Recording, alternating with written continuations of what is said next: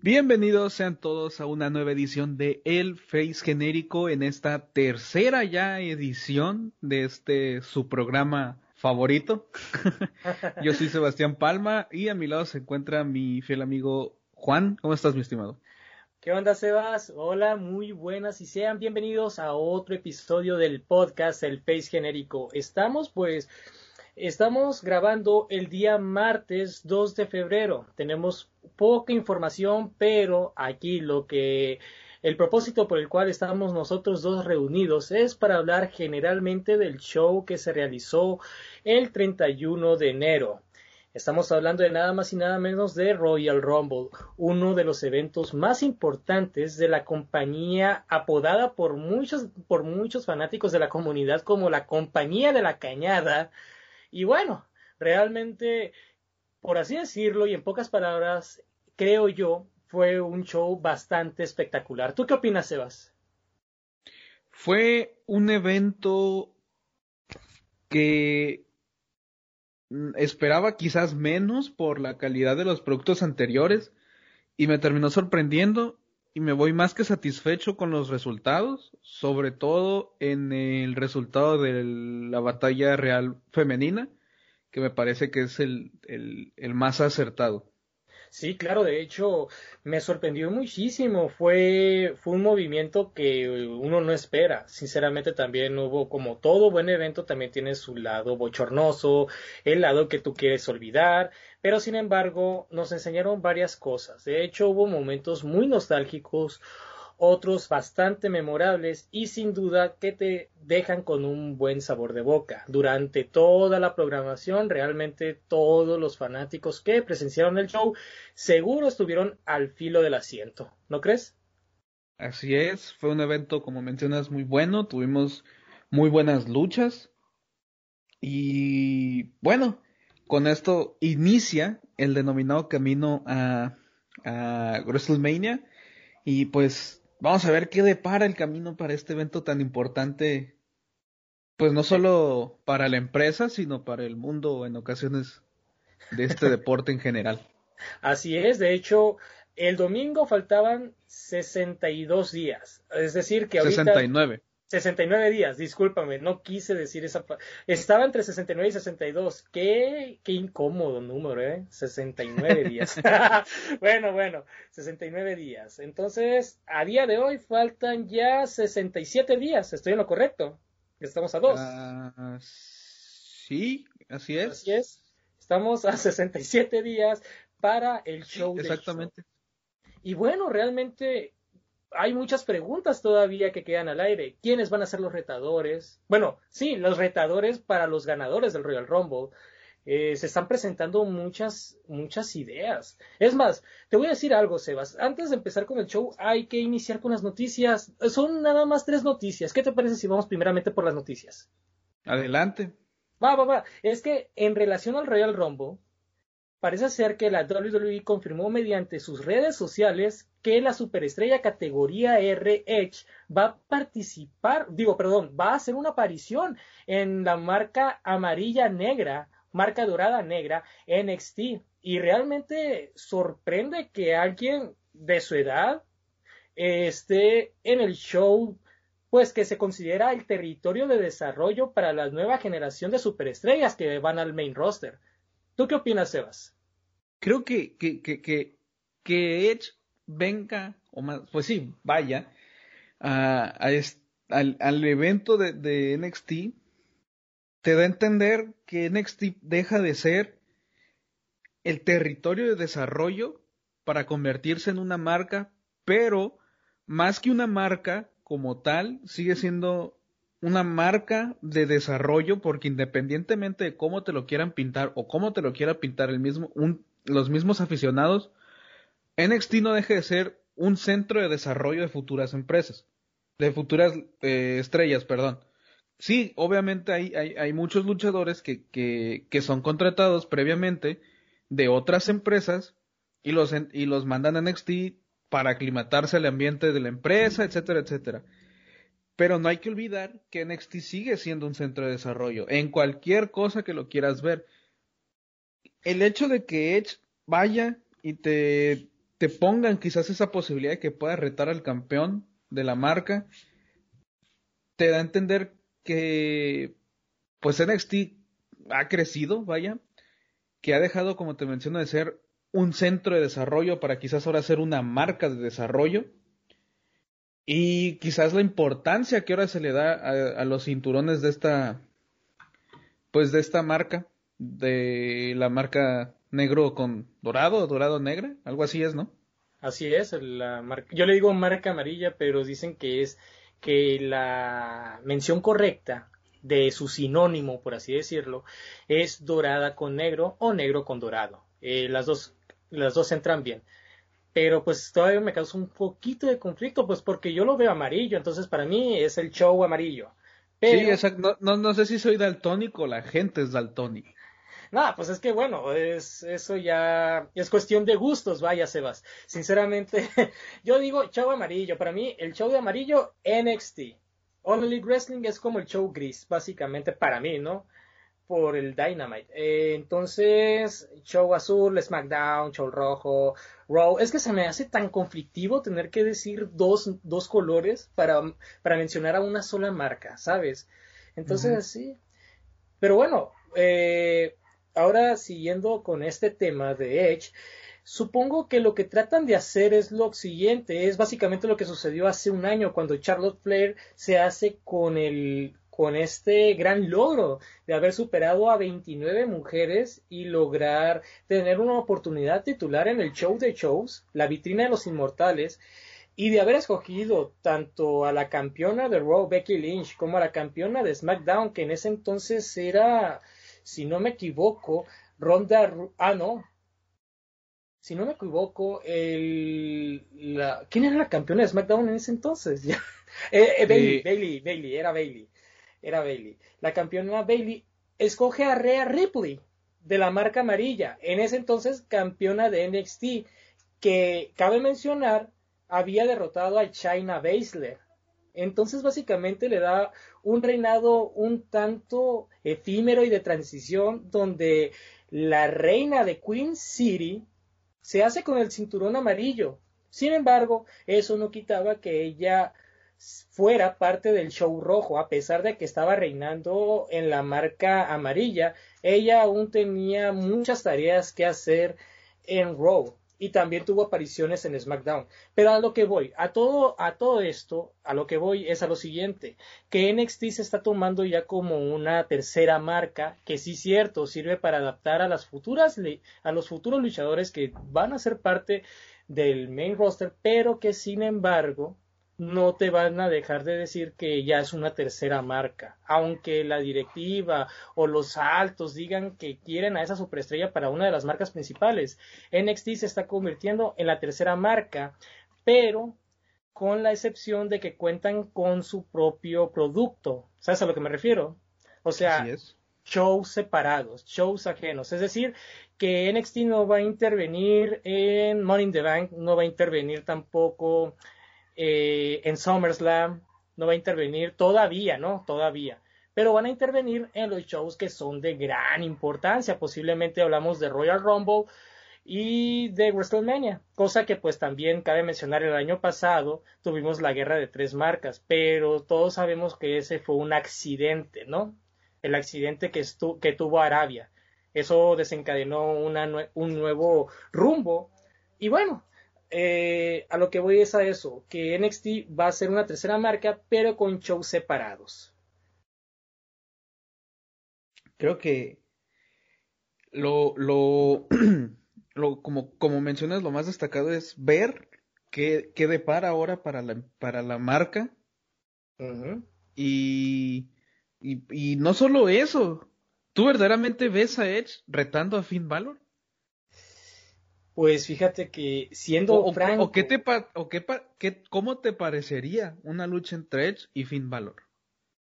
Bueno, es que sinceramente yo esperaría que Edge enfrentara al campeón de NXT. Sería un sueño, sería una lucha de ensueño. Pero a día de hoy, ya como está la situación entre Finn Balor, el tener que luchar ante Edge, no sé, tú dime. Yo siento a Finn Balor un campeón muy frágil a día de hoy. Tal vez por los combates que ha tenido con Kyle O'Reilly, donde básicamente en los dos encuentros que, que han tenido estos estos gladiadores, superestrellas, luchadores, no han terminado muy bien. Y sinceramente, yo quisiera, sinceramente, yo quisiera ver a Edge eh, que se enfrentara, perdón, al campeón de NXT. Aunque tú y yo sabemos que eso posiblemente y no suceda. Que nada más lo único que está haciendo es jugar mentalmente con los campeones de las tres marcas distintas. Así es. Ah, me, llama un poco la atención un comentario que hizo Edge, que es que el ver por el título que nunca perdió. Y si lo analizamos de cierta manera, el título que nunca perdió es un título que pues ya no existe. Un cinturón desactivado. Así que, que, que, habrá que ver cuál es ese pasa. Sí, claro. Pero fíjate, ¿cuál se asemeja más al Big Gold Belt actualmente? de los campeonatos mundiales vigentes por WWE. Bueno, pues por color, el, el, el de NXT. Pero si lo mencionamos como por jerarquía, entre comillas, podríamos mm. considerar al Universal porque entre el, título de la WWE y el, y el de peso completo, eh, pues obviamente imponía un poco más el de la WWE por, por, pues por ser el de casa, vaya, no ser un cinturón que prácticamente te trajiste de otra empresa. Así es. No desmeritando a los campeones ni nada, simplemente en la importancia, yo creo, para la empresa entre uno y otro. Y claro, ¿y cuántas veces no han querido tratar de impulsar el cinturón universal? O sea, yo sé que esto es una estrategia básicamente para darle credibilidad a un cinturón que básicamente todavía, aún teniendo un portador bastante imponente, como lo es Roman Reigns, no, no está brillando por sí solo. Tal vez su pasado todavía sigue arrastrando, sigue arrastrando a los eslabones de su pasado, a lo que fue alguna vez Braun Strowman, incluso el mismísimo Brock Lesnar, que le dio, que sí, le dio uno de los reinados más largos a este ex campeón universal, pero que básicamente terminó matando la credibilidad por sus pocas apariciones en los shows. Pero, o sea, lo que voy es lo siguiente. Si Edge y Roman Reigns se enfrentaran, que yo lo veo muy probable, no sé tú, yo lo veo muy probable, sinceramente podría servir mucho para el cinturón, para la credibilidad de este. ¿Tú qué opinas? A mí me llamaría la atención la lucha si no la llegan a construir como un movimiento contra movimiento, es decir, un spear contra un spear. No soy tan fanático de que la lucha se desarrolle en base a es que yo tengo el mejor movimiento, el tuyo es una vil copia, el mío es mejor, algo así. Mm, en lo personal, a mí no me llama la atención.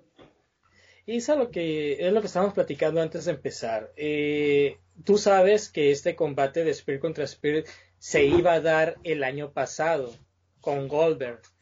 Obviamente no sucedió, no sucedió por motivos, ya sabemos, de contingencia sanitaria. Roman Reigns tal vez dijo, no me quiero arriesgar tanto, sinceramente, me voy a perder una, me voy a perder por una temporada y pues simplemente no voy a cumplir con el calendario, voy a dejar que alguien más lo haga. Aparece Braun Strowman, sinceramente eh, se dio el sábado, el primer día de WrestleMania creo que es el show, es el combate que, no, no es el combate que cerró, fue el pre, fue el pre-combate que cierra el show, pero que simplemente, y a simple, y a simple vista tú sabes que ese combate, Braun Strowman contra Goldberg, no iba a vender, creo yo. a mí no me convencía. No, es que no, Aparte, ¿cuántas veces no habíamos visto a Braun Strowman como el suplente? Se sentía obvio en ese entonces. Entonces, obviamente, Roman Reigns contra Goldberg fracasó rotundamente. Ahora lo quieren tratar de hacer con un luchador muy querido por todo el universo de la WWE, Edge, que pese a ser un campeón, digo, pese a ser una superestrella part-timer, es muy querida. Y bueno, no hay que desmeritarlo. Mira, fíjate que, fíjate que hace unos días yo publiqué un tweet el cual, el cual mostraba o expresaba mi desprecio a, aquella, a aquellos fanáticos que aplaudían la victoria de Edge, pero despreciaban los reinados de Goldberg y Brock Lesnar. Pero fíjate que una respuesta de Chan Ponce, que le mando un gran saludo, me, me, abrió los ojos y explica que básicamente desde que Edge regresa a la WWE, él ha luchado más tiempo que los dos luchadores que acabamos de mencionar. Que básicamente él no ha ganado ningún cinturón o no se lo han dado en bandeja de plata. Aún así me causa tanto conflicto que la superestrella categoría R haya ganado un, un, ¿cómo se dice? Haya ganado una estipulación muy importante que podría impulsar a una superestrella, pero básicamente ya era lo que estábamos hablando el capítulo pasado del Face genérico, donde yo te mencionaba que tanto el Money in the Bank como el Royal Rumble, pues básicamente no te promueve como la superestrella del futuro, entonces básicamente es un premio importante, sí, pero que no te asegura un impulso como la próxima cara de la compañía. ¿Tú cómo lo ves? Creo que primeramente no hay que comer ansias, mi estimado. Ahorita vamos a pasar con, con, con... Todo eso, ¿no? Con todo eso. Y sí, yo tengo algo muy fuerte que decir. Es, a mi punto de vista, más adelante cuando lleguemos a este punto lo explicaré, pero una vez voy diciendo, yo no estoy tan satisfecho como mencioné antes, que sí lo estaba, con Edge ganando el Royal Rumble. Eso lo vamos a No soy tan fan de independientemente quién sea porque no quiero que luego la gente diga es que tú de seguro te enojabas porque ganaba Goldberg o apoyas a Goldberg. No, yo estoy totalmente en contra, por más necesario a veces que sea, que un luchador, pues veterano así, se ponga sobre encima sobre los nuevos. Independientemente si es un Edge, si es un Goldberg, si es un Lesnar, si es un John Cena, quien sea. O sea, un querido, un querido del público, vaya. Eso es lo que vas. Y está bien. No, necesariamente un querido, porque Goldberg no es querido por el público como tal. Bueno, básicamente es querido, pero en Estados Unidos posiblemente es el único que atrae, pues, ahora que quiero llegar. Pero bueno, mira, antes de eso vamos a pasar pues por la otra noticia rápida. Esta pues no le vamos a dar tanta relevancia, pues hablamos de Lars Sullivan. Lars Sullivan ha estado ausente durante semanas en los shows semanales de la WWE. Se supone que se estaba armando una historia donde este luchador explicaba el motivo por el cual le gustaba destrozar gente, que sufría bullying. Pues bien, resulta que ah, el portal web PW Insider informa que la WWE habría despedido a Lars Sullivan y después de ocho años en la compañía, según lo confirma este Johnson. ¿Te acuerdas de Johnson? Eh, no me acuerdo el nombre completo de este, de este periodista. Total, él reporta que a pesar de que la empresa de entretenimiento no lo ha anunciado, la, el portal web ya confirmó discreta, confirmó que, que la WWE había liberado discretamente al luchador profesional después de casi ocho años en la compañía. De hecho, estuvo, fue entrenado por el, por el Almighty Bobby Lashley. Tuvo encuentros interesantes, pero creo yo que el combate que resalta su presencia es en la lucha de escaleras por el campeonato norteamericano. Ahí iban a conseguir al primer campeón inaugural, donde estuvo presente luchadores como Ricochet, Easy Tree, Killian Dane, el mismo Lars Sullivan, Adam Cole, Baby y otros luchadores de los cuales en este preciso momento ya no recuerdo. Creo que era cuestión de tiempo para que eso pasara. El luchador pues tenía meses sin salir en, televisión. Creo que su última aparición, si no estoy mal, fue contra Lucha House Party. Sí, fue contra Hace cerca de ¿qué? ¿Un año casi? Pues según yo fue para Bonnie the Bank casi, ¿no? Una cosa así. Sí. Pero Mira, o sea, casi un año fuera. Sí, sí, o sea, entre lesiones y, polémicas. Controversias de su vida pasada, que incluso en foros de internet terminó acosando a una, a una mujer. E incluso se filtró un video de, de, de tono muy alto, digamos de él teniendo relaciones con otro chico, o sea, un contenido subido de tono homosexual, obviamente aquí no juzgamos, pero que a fin y al cabo termina perjudicando la imagen del luchador, de la superestrella, ex superestrella, de ser así el caso. Y también, pues, digamos que cuando regresa Lars Sullivan, porque sí regresa, de, de hecho, lo último que se supo de Lars Sullivan fueron las entrevistas que tuvo con, con un entrevistador donde explicaba que él sufría bullying y que por ese motivo se volvió fuerte, se hizo grande y terminó, y terminó destrozando a todos sus bulleadores, a, todos, a, todas esas personas que lo acusaban. Y eso fue todo lo de Lord Sullivan. De ahí, en fue, de ahí después no sucedió nada.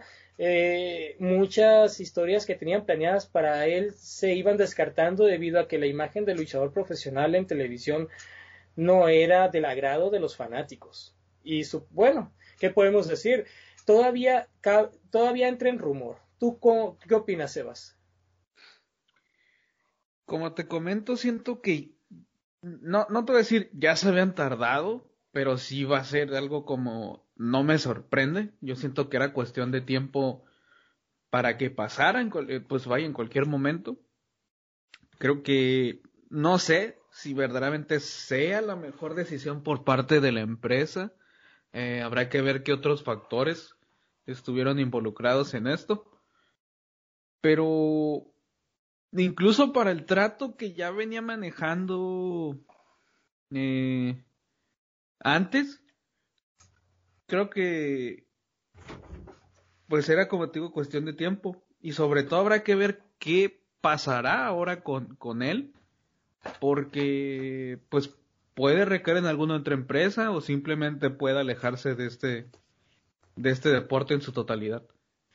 Pues bueno, veamos cuál va a ser ahora el futuro del luchador, ex luchador profesional en caso de que así lo sea, pero realmente le vamos a desear el bien, tampoco no es como que porque haya hecho o haya cometido bastantes atrocidades le debamos desear el mal, pues a fin y al cabo sigue siendo un ser humano, uno que cometió muchísimos errores en su vida personal, pero que no deja de ser uno. Y sinceramente ha habido personas peores que él. El caso, pues hay muchos casos, no los vamos a mencionar ahorita. Pero bueno, eso es todo lo que puedo decir por Lars Sullivan. ¿Y tú algo que deseas añadir? Pues nada en sí, sino eso, eso es lo que acabas de comentar, de pues esperemos que le vaya bien en sea cual sea su próximo eh, movimiento. Y pues habrá que esperar a ver qué sigue para él.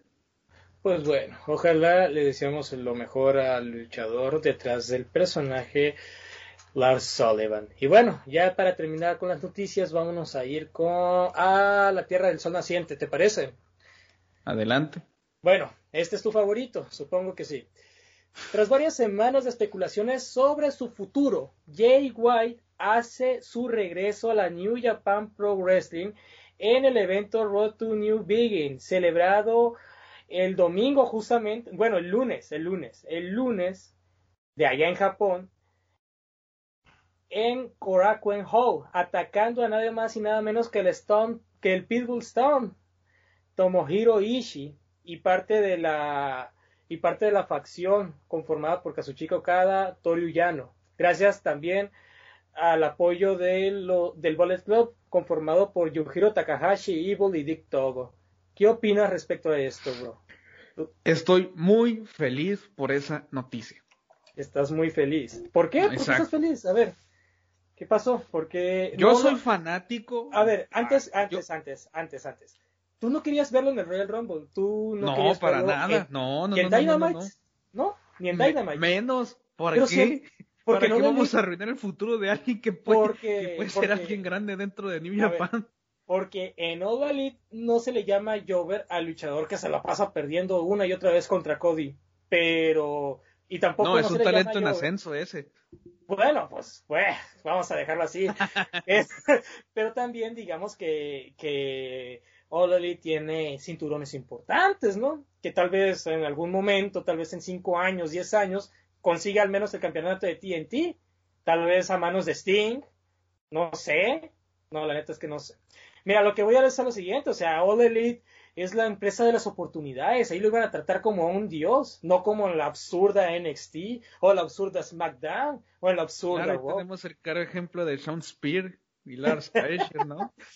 y también Miro, conocido anteriormente como Russell, que ahora parece un tonto nerd, pero bueno. Pero ¿por qué, no, ¿por qué te emociona esto? Es a lo que quiero llegar. Porque el Rey Switch se queda, papá, ¿cómo que por qué? Creo que, la mejor decisión de White es quedarse. Siento que White es un producto 100% de New Japan, en el sentido que, que esos, de esos luchadores que, que, prefieres ver en una sola empresa, al menos desde mi punto de vista, eh, así es. Eh, es de los de lo mejor que queda dentro del Bullet Club. Básicamente. Eh, creo que, que, la mejor decisión de White es quedarse. Sin más.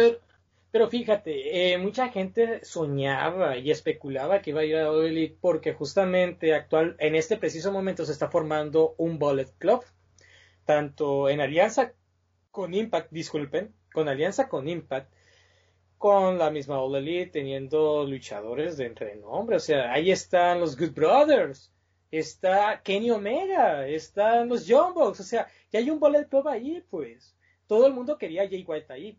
Pero ¿dónde crees que resaltaría Jay White hipotéticamente hubiese llegado a All Elite con ese nuevo Bullet Club? ¿Dónde quedaría el Switchblade?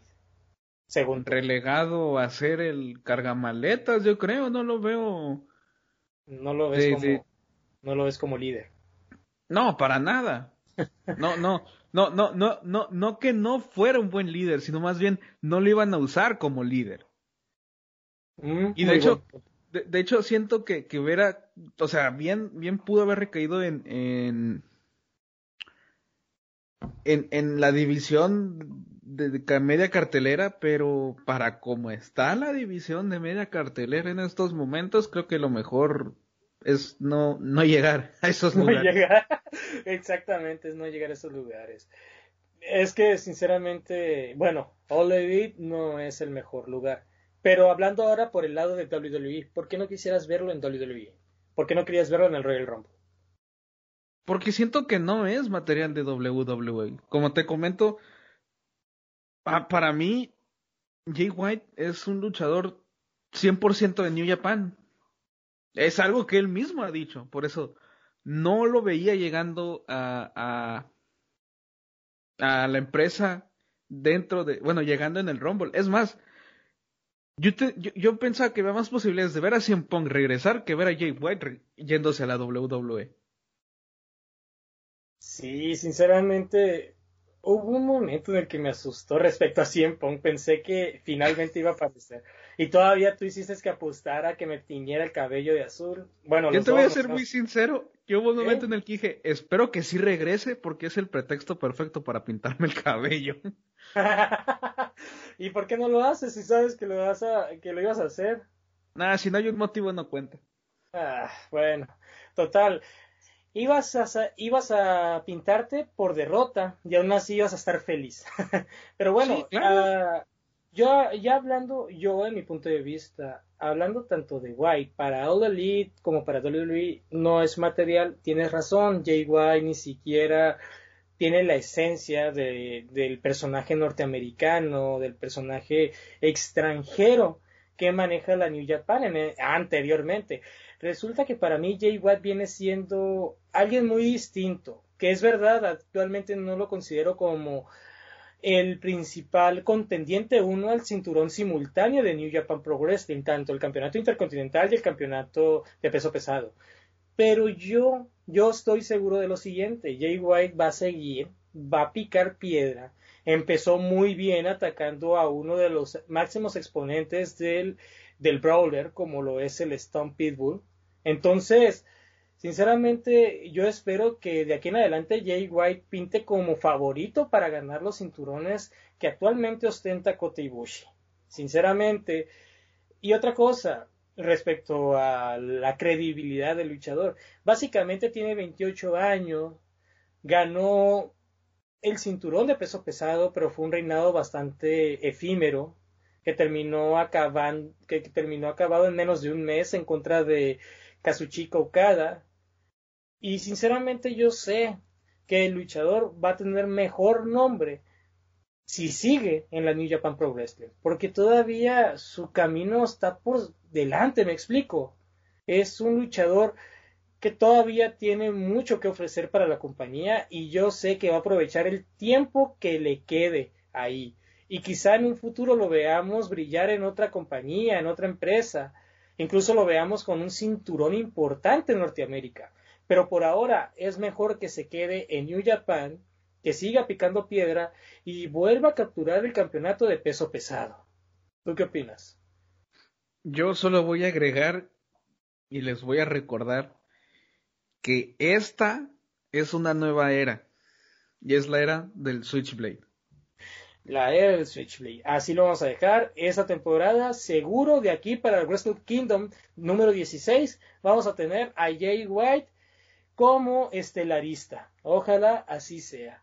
Y bueno, ahora sí es momento de irnos directamente al penúltimo show importante de la temporada de la WWE. Hablamos de Royal Rumble edición 2021. Estuvo cargado de mucha emoción, momentos bochornosos, incómodos, eh, otros bastante olvidables, con mucho, con mucha crítica, pero también donde cabe destacar puntos bastante a favor del, del, evento. ¿Y qué te parece si nos vemos primeramente con el kickoff Naya Jax contra China Baszler? Ah, perdón, Naya Jax y China Baszler contra Asuka y Charlotte por los campeonatos femeninos de parejas de la WWE.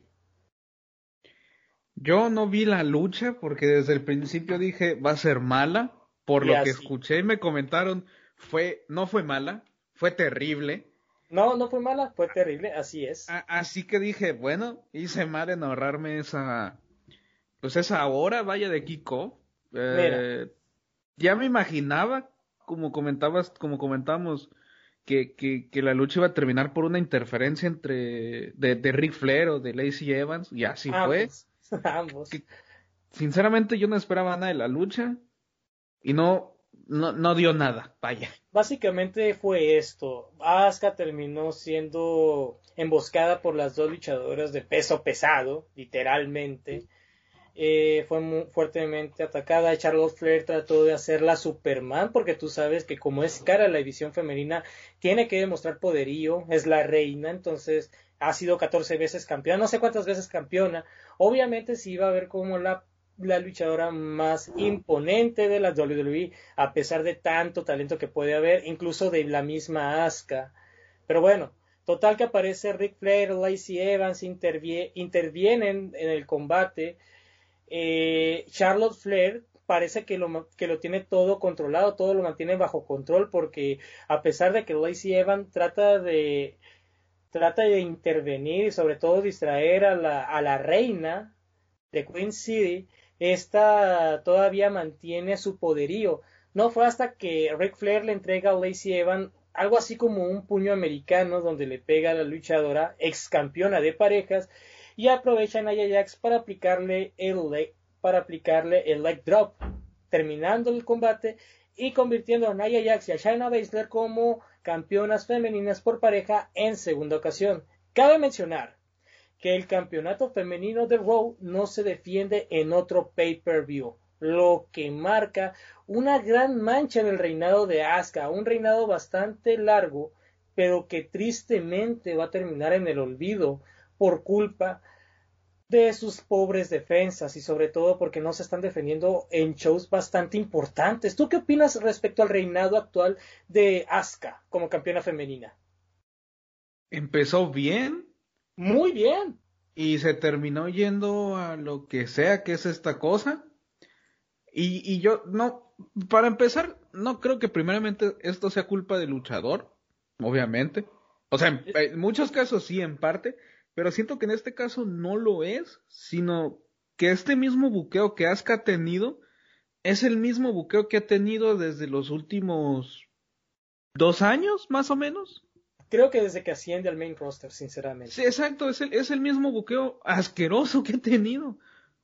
Pues no, no, no, no, creo que el, buqueo de Asuka desde que asciende es bueno, a mí me parece malo.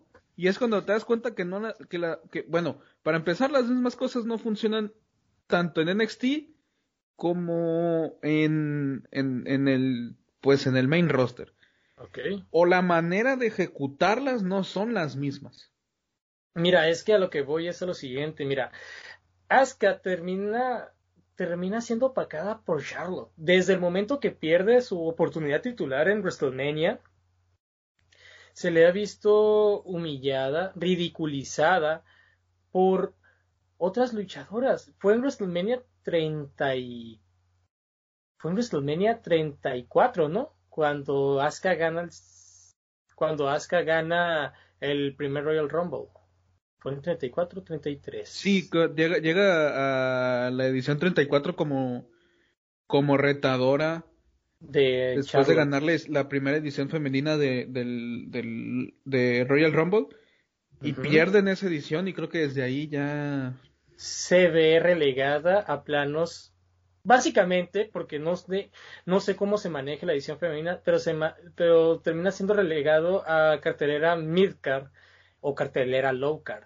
De hecho, cuando hace su alianza con la con Katie Sane y crean las Kabuki Warriors, te das cuenta que una vez que ambas se vuelven heel, terminan terminan en personajes bastante ridículos donde ambas terminan siendo el factor cómico sin chiste porque como son heel obviamente van a ser traviesas pero sin gracia y eso fue lo básicamente lo que ocurrió con Katie Sane y, Asuka como campeonas femeninas de pareja. Ahora, cuando Asuka y Kairi Sane pierden los cinturones, obviamente la luchadora se iba a ver como un iba a ser de todos modos alguien bastante cómico, incluso así lo demostraba acá semana tras semana. Y simplemente Asuka nunca fue tomada en serio, nunca ni como campeona ni como excampeona y simplemente lo único que ves es que cuando termine su cuando termine su reinado todo el mundo va a terminar odiando a Asuka, nadie la va a querer volver a ver. Y eso realmente, pues personalmente a mí me molesta. No sé qué opinas tú. Creo que, como te comento, no es la culpa de Asuka. No es, culpa del tremendo buqueo asqueroso que le han dado desde hace un par de años. Y es más, no siento que haya sido desde, desde que perdió, sino desde antes. Desde antes, desde simplemente, que Sí, simplemente era, le daban luchadoras locales o la ponían en un juego asqueroso contra Dana, Dana Brock o no sé. la Emma, de hecho, incluso en ese entonces Emma no era relevante en el main roster. Y bueno, pues eso es todo lo que podemos. Bueno, ya vamos a terminar con este combate, ¿no? Porque sí, ya es como que. Voy a terminar deprimido por el, por el pésimo buqueo que le han dado tanto a Asuka y el tener que opacarla contra Charlotte Flair y una rivalidad que sabemos que va a terminar ganando la reina. Es básicamente eso. Pero bueno, vamos a entrarle de lleno al evento. Y adivina qué combate abre la noche. Tú y yo lo vimos. ¿Cuál fue el ah, combate que abre la noche?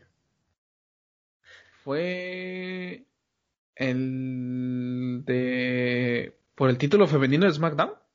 No, fue por el fue por el campeonato de WWE. Fue por el campeonato. Oh, cierto. No lo olvidé. Sí, no fue cuando se fue mi internet. Creo que por eso no tengo tan presente el combate. Ah, sí está bien. Mira, básicamente fue Drew McIntyre contra Goldberg, un combate que obviamente iba a durar lo que tenía que durar, no fue mucho. Nosotros dos estábamos muy conscientes de que el combate, que no íbamos a esperar mucho del combate, pero nos preocupaba o nos provocaba mucha incertidumbre el resultado, porque sabemos mucho, porque sabemos cómo se maneja la WWE cuando se tratan de part-timers al estilo Lesnar Goldberg. Y es que nunca termina bien para el luchador que ostenta el cinturón, ¿verdad? Ay, Dios, temas tan feos. Creo que, que todo el mundo tenía el temor de que terminara perdiendo el cinturón. Que afortunadamente no pasó así. Y pudimos ver a McIntyre salir salir airoso de este eh, combate o lo que o lo que sea que haya sido eso. Un combate de dos no, minutos. No podemos llamar mucho combate a algo donde esté Goldberg y, menos después de que medio se mata él y medio se mata medio mata al Undertaker. Lo importante aquí es que ganó McIntyre.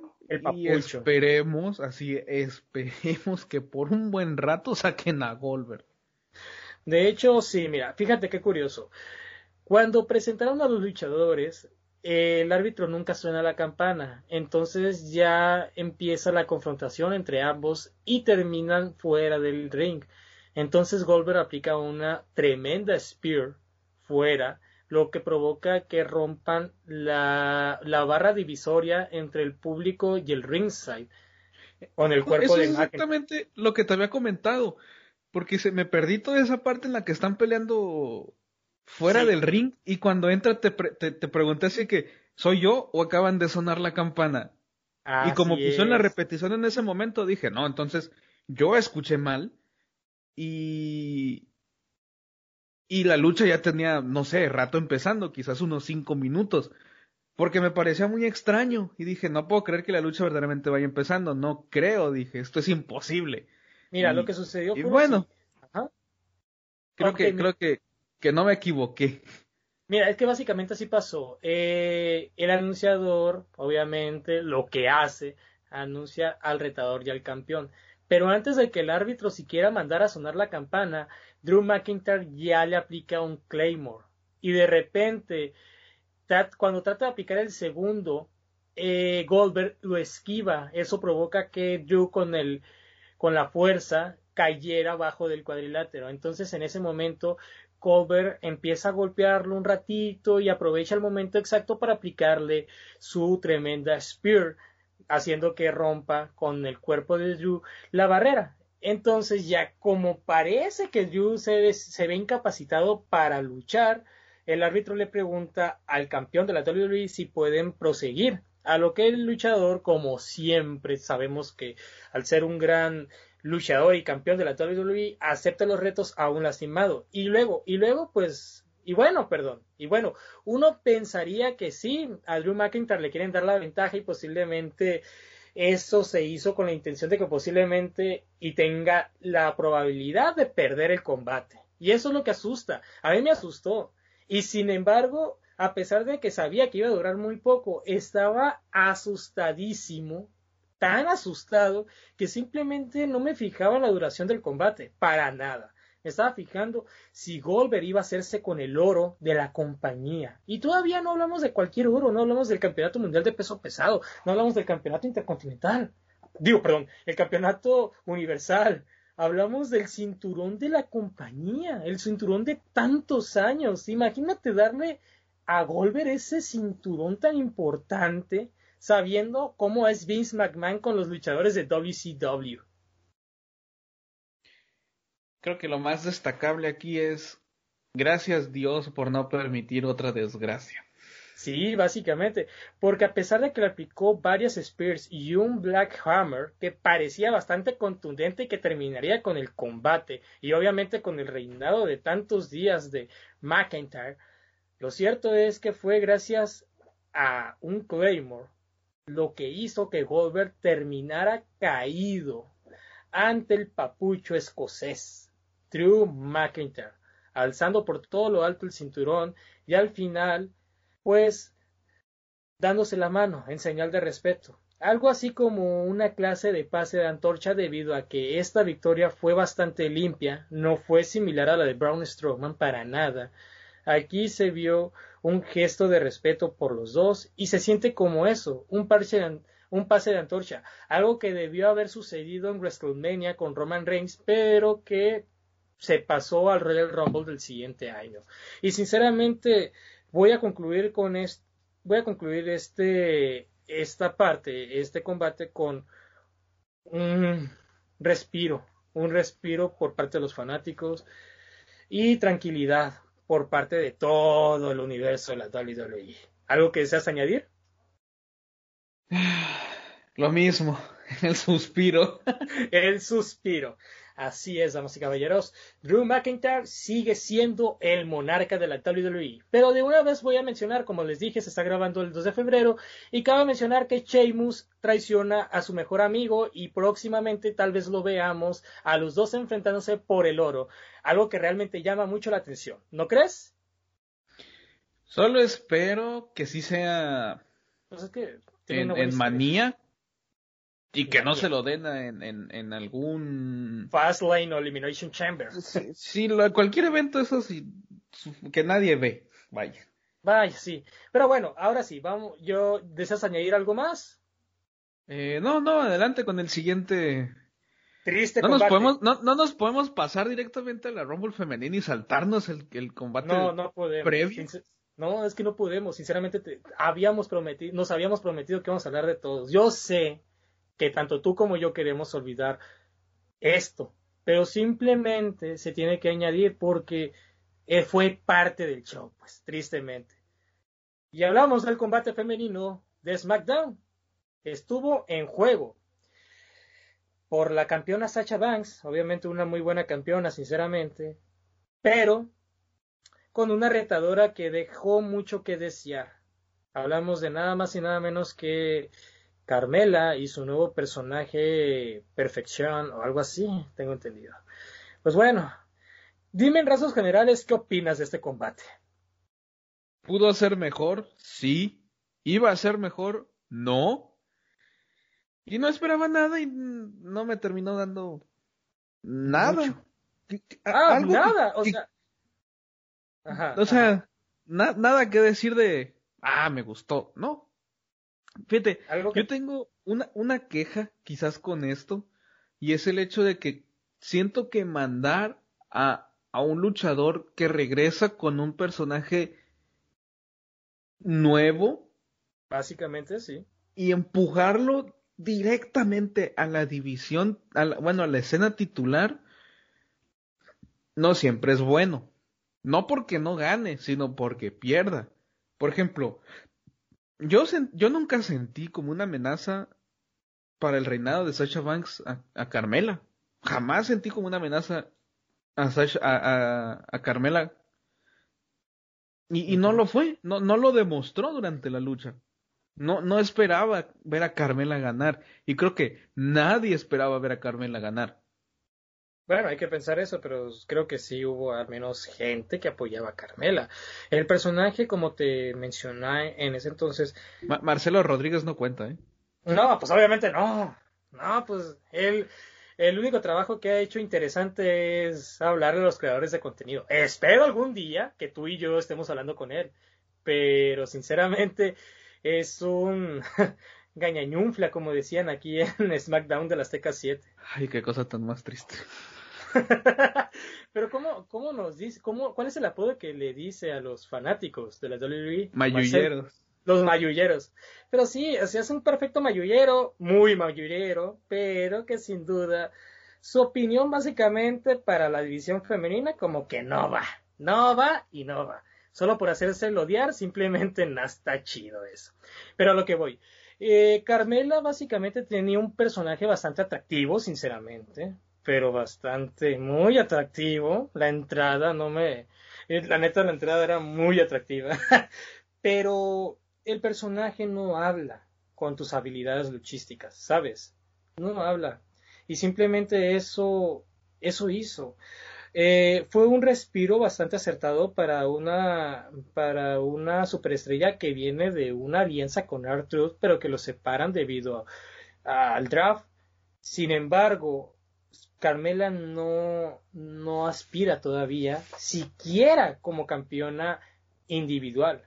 Si quieres, mándala a la división tag team, pero no la mandes todavía a la guerra, a la guerra en serio. Sacha Banks es muy buena luchadora, es muy buena performer, pero se siente que el combate lo carga la campeona femenina de SmackDown. Carmela lo único que hace es gritar y regañar a su manager Reginald Thomas, y es todo. Reginald trata de, equilibrar la balanza a favor de Carmela, sin embargo no lo logra. Y luego llega un momento en el que ambas luchadoras empiezan a tomar una secuencia de, de roll-ups falsos, ya sabes, los finales falsos, vaya, donde al final pues básicamente no te llama la atención, no te causa incertidumbre, Carmela no demuestra ser la superestrella más peligrosa de la división femenina, no llega ni a ser la amenaza como tú dijiste, Sebas. Y pues al final de eso, terminó ganando Sacha Banks. Sacha Banks se, se convierte vuelve a retener exitosamente su cinturón y pues parece ser que este reinado va tan en serio que podríamos verla en WrestleMania. ¿Algo que deseas añadir? Eh, no. No. No. No. no. Lo pensé mucho y dije, algo se me puede ocurrir, quizás algún aporte. No, sinceramente.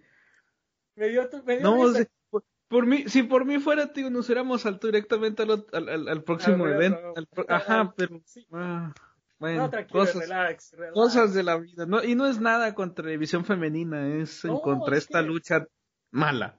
Es que es mala, desafortunadamente, y como lo habías dicho, de hecho tú me lo comentaste mientras estábamos viendo el evento no había ninguna fémina que le pudiera hacer frente a Sacha Banks, no después de todo, de toda la historia que nos presentaron con Bailey y Sacha Banks, derrotando a toda la división femenina, tanto de Raw como de SmackDown.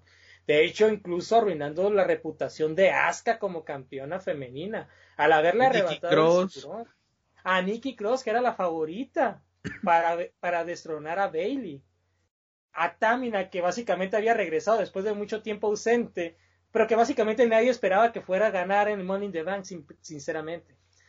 Bueno, a todo esto es que eso fue todo, o sea, simplemente no hay luchadora que tenga la credibilidad. A menos que Charlotte se mueva a SmackDown y ahora sí veamos un peligro total para Sasha Banks. Yo por ahí escuché, yo vi un rumor que posiblemente la futura retadora para, para, para la próxima edición de la vitrina de los inmortales para Banks podría, podría ser Rhea Ripley. Así que vamos a ver qué nos depara el futuro de aquí hasta el evento más importante.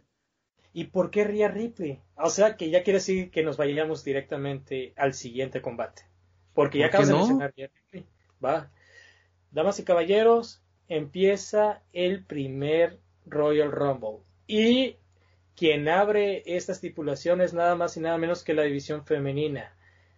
Un Royal Rumble bastante interesante, con hombres muy buenos, otros no tanto, pero que sin dudar dejaron una gran, o sea, una gran expectativa. Si bien tú no esperas o esperas que este combate tenga, no lo sé, este, tenga altas expectativas. Sinceramente, este creo yo supera esas expectativas. Hubo momentos graciosos, hubo momentos muy tensos, momentos en los que no sabía si realmente iba a haber una ganadora concreta, porque al final nos dejaron con el fi nos dejaron al filo del asiento, sinceramente. ¿Tú qué opinas en general de todo este Royal Rumble?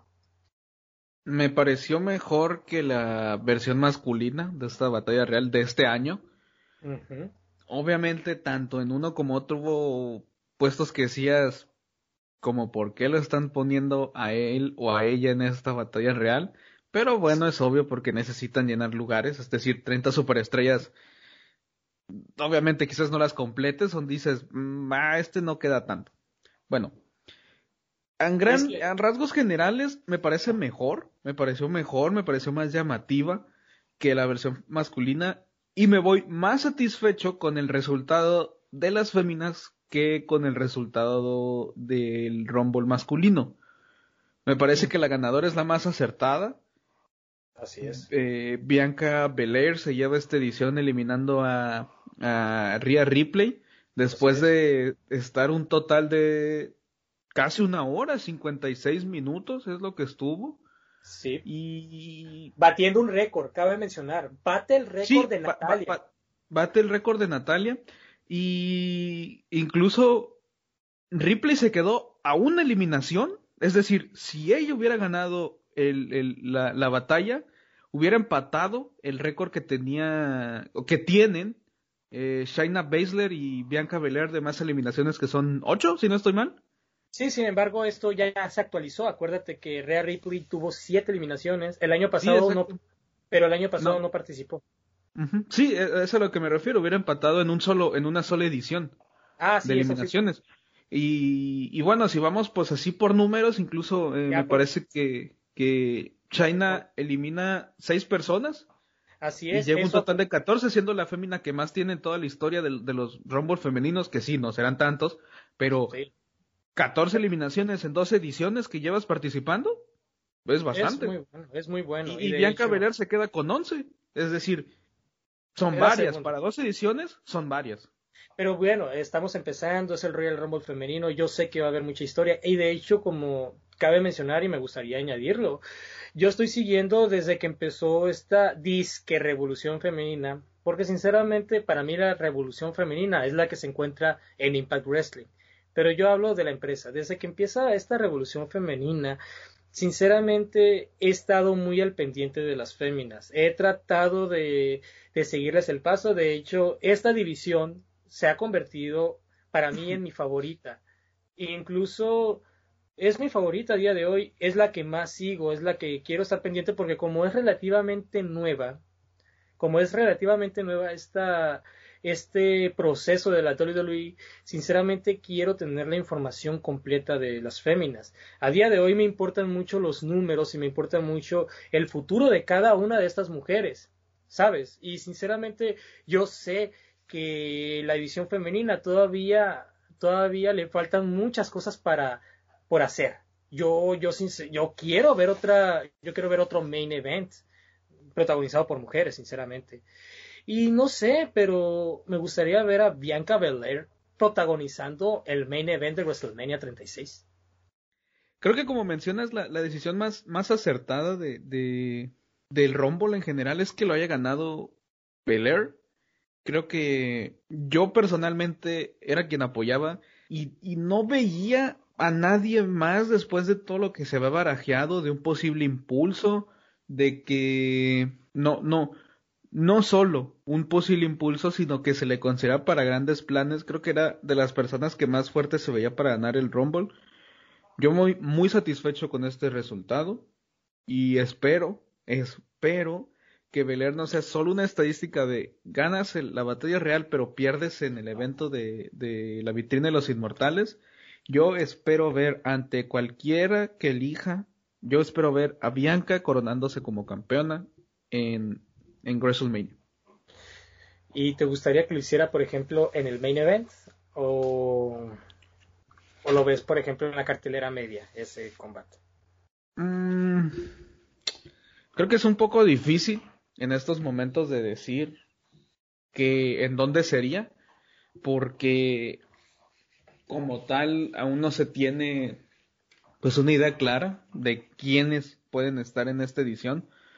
A mí no me molestaría que fuera el, evento estelar, pero yo en lo personal no creo que es el evento estelar. Ok, tú no lo ves como el evento estelar. Puede que sea... no, me molestaría, me gustaría, pero no creo que es el evento estelar. Ok, va, va, va. Pues sí, tal vez tengas razón vamos a ver qué sucede, vamos a ver cómo desarrollan la historia, si merece ser parte del evento estelar, si merece ser los protagonistas. Pero bueno, vamos a regresar al Royal Rumble. Para ti, ¿qué fue lo bueno, qué fue lo malo y lo que te incomodó del Royal Rumble? Mm, femenino. Sí, obviamente del femenino. Ahorita pasamos por el masculino. Lo que más me gustó pues creo que el performance en general fue muy bueno. Creo que, que, toda la batalla real en términos generales fue muy bueno. Me, me gustó, lo disfruté. Lo que menos me llamó la atención o me gustó, sin duda alguna, fue Billy Kay. Sí. Creo que, que, que ver a Billy Kay ofreciendo su servicio, su currículum, no, no, no sé qué carajos estaba haciendo, pero sé lo que sé que estaba haciendo fue como que lo más estresante hasta cierto momento. Y creo que también fue lo que menos me llamó la atención. Y bueno, otra cosa que destacaría fue ese momento, pues extraño, de ver a, Alicia Fox, perdón, ganar el título 24-7. Fíjate qué curioso eso, ¿eh? Fue muy raro ver a R-Truth ahí dentro del Royal Rumble. De hecho, wow, o sea, nadie lo vio venir, sinceramente, nadie. Y de hecho, no solamente fue Arthur, también fue, fueron varios luchadores de la cartelera media baja queriendo, queriendo ganar el cinturón verde, donde al final pues nada más lo termina ganando Alicia Fox, lo vuelve a ganar Artruth y un comentarista que acabo de olvidar y que sinceramente no me suele importar mucho porque básicamente es de esos que, te, que los va a perder en cualquier momento. Así que... Ah, es, es, el kickoff, así que... Eh, total, total. Alicia Fox gana el campeonato 24-7 mientras está activa en el Royal Rumble. Obviamente la eliminan, pero sin duda creo yo que si estoy de si estamos de acuerdo tú y yo, creo yo que el mejor momento de todo se dio al final del, show, al final del combate, cuando Bianca Belair y, y Rhea Ripley terminan como las dos posibles ganadoras, una de NXT, otra de SmackDown. Antes de eso estaba Charlotte, pero obviamente como conocemos y ellas conocen el historial de la reina, era obvio que iban a formar una pequeña alianza para poder eliminarla pero terminan dos de las mejores féminas actualmente de la WWE. ¿No crees? Yo no veía a, a Charlotte ganando, no fue así. De hecho, yo tenía miedo, yo sí lo veía así. No, yo, yo sinceramente no lo pensé. Considerando los tres nombres que estaban, dije alguna de ellas de o es o es Bianca o es o es Ripley, pero no es este no es Charlotte. Y no fue así. Quien termina pues llevándoselo fue fue la East de WWE y sinceramente me alegra, es, el resultado que más satisfecho me dejó toda la noche. De hecho, se encontró bastante emotivo, muy lindo de hecho. Y ojalá que aproveche la oportunidad, vaya a WrestleMania con todo lo alto y gane el cinturón femenino que sea de su agrado, que sea la opción importante para ella. Y bueno, vamos a recapitular, como te digo, vamos a ver los datos del Royal Rumble femenino. Bianca Belair gana con tres eliminaciones, con un récord de 56 minutos y 22 segundos, rompiendo el récord de Natalia. Eh, la luchadora, la primera luchadora con más eliminaciones fue Rhea Ripley, con siete, ¿verdad? Y por supuesto, las luchadoras invitadas, por así decirlos, fueron Gillian Hall, Victoria, Torrey Wilson y Alicia Fox. ¿Qué opinas de estos números, de estas luchadoras? ¿De las invitadas? Sí, de las invitadas. De Gillian Hall, Victoria, Torrey Wilson y Alicia Fox. Bueno, Alicia Fox no la voy a considerar como tal invitada porque sigue con, con la empresa. Bueno, tengo, eh, pero se supone que se está manejando actualmente como luchadora alumni. De hecho, si analizas, si vas al sitio web, Alicia Fox entra en la división de agente libre, por tanto es considerada fuera de la compañía, aunque esté trabajando en ella, ¿me explico? Algo así mm, como lo sucedido con Hurricane. Ok. Que es, productor, pero es un agente libre, pues a fin y al cabo, ¿me explico? Creo que entonces de Alicia Fox me parece bien volverla a ver, no tengo nada contra ella, me llama la atención. De hecho, eh, es, es, es, buena luchadora, es, es buena. Y de todos esos regresos que mencionas, el único, el único que me interesó fue el de Victoria, porque tanto Gillian Hall, pues no fue como que, mira, Gillian Hall yo no la recuerdo más allá de ser la peor campeona de divas. Asesora de finanzas, no sé qué rayos habrá ah. sido de de JBL cuando inició este, este nuevo personaje del magnate hombre tejano y de su personaje de, de bueno, su alianza ahí con los Basham Brothers y Orlando Jordan como el gabinete. Ajá. De ahí yo no la recuerdo, salvo ese campeonato, como mencionas, de divas que tuvo siete minutos, una cosa así. Ah, digamos que sí, se lo termina ganando se lo termina ganando Melina. Entre otras memorias de Jillian Hall también está el momento en el que le aparece The Boogeyman, de hecho, en un show de SmackDown, en la rivalidad que mantiene JBL con el fenómeno de la WWE en ese entonces. Eh, realmente fue bastante asqueroso, pues supuestamente tenía una, una protuberancia Jillian Hall en el cachete, que de hecho The Boogeyman se lo arranca con la boca y enfrente del público se traga ese, ese pedazo de carne que termina asqueando a mucha gente finalmente. Julian Hall es de esos de esas luchadoras que finalmente van a terminar en el olvido, pero que afortunadamente aparece para que la recuerden como la luchadora que tiene la peor voz para cantar. Algo así como una copia, perdonen, para los fanáticos, pero obviamente es una parodia, es una copia básicamente de Britney Spears, si te pones a analizar. Pero, ¿qué opinas de Gillian Hall ya para ya en, los últimos comentarios? Pues, eh, siento que pudieron haber guardado ese número para alguien mejor. Pero bueno, a final de cuentas pusieron también a Tori Wilson, así que no hay mucho que decir ya con eso. No, ya no voy a mencionar a Tori Wilson. Yo hablé mucho, tiré veneno y sinceramente, a pesar de que el podcast es para tirar veneno, no me quiero ver así porque, ay, no sé, sinceramente, Terry Wilson. Y todavía siendo miembro del Salón de la Fama. En fin, en fin. Pero Victoria viene de la Road Sagration, parece ser, ¿no? Mm, sí. O parte de, la actitud. Un poco de ambos, me parece. De hecho, yo la conocía más por ser pilar dentro de. Pues no tal un pilar, pero sí un hombre importante dentro de la división de knockouts de TNA. Cinco veces campeona, ¿no? De cuando era TNA.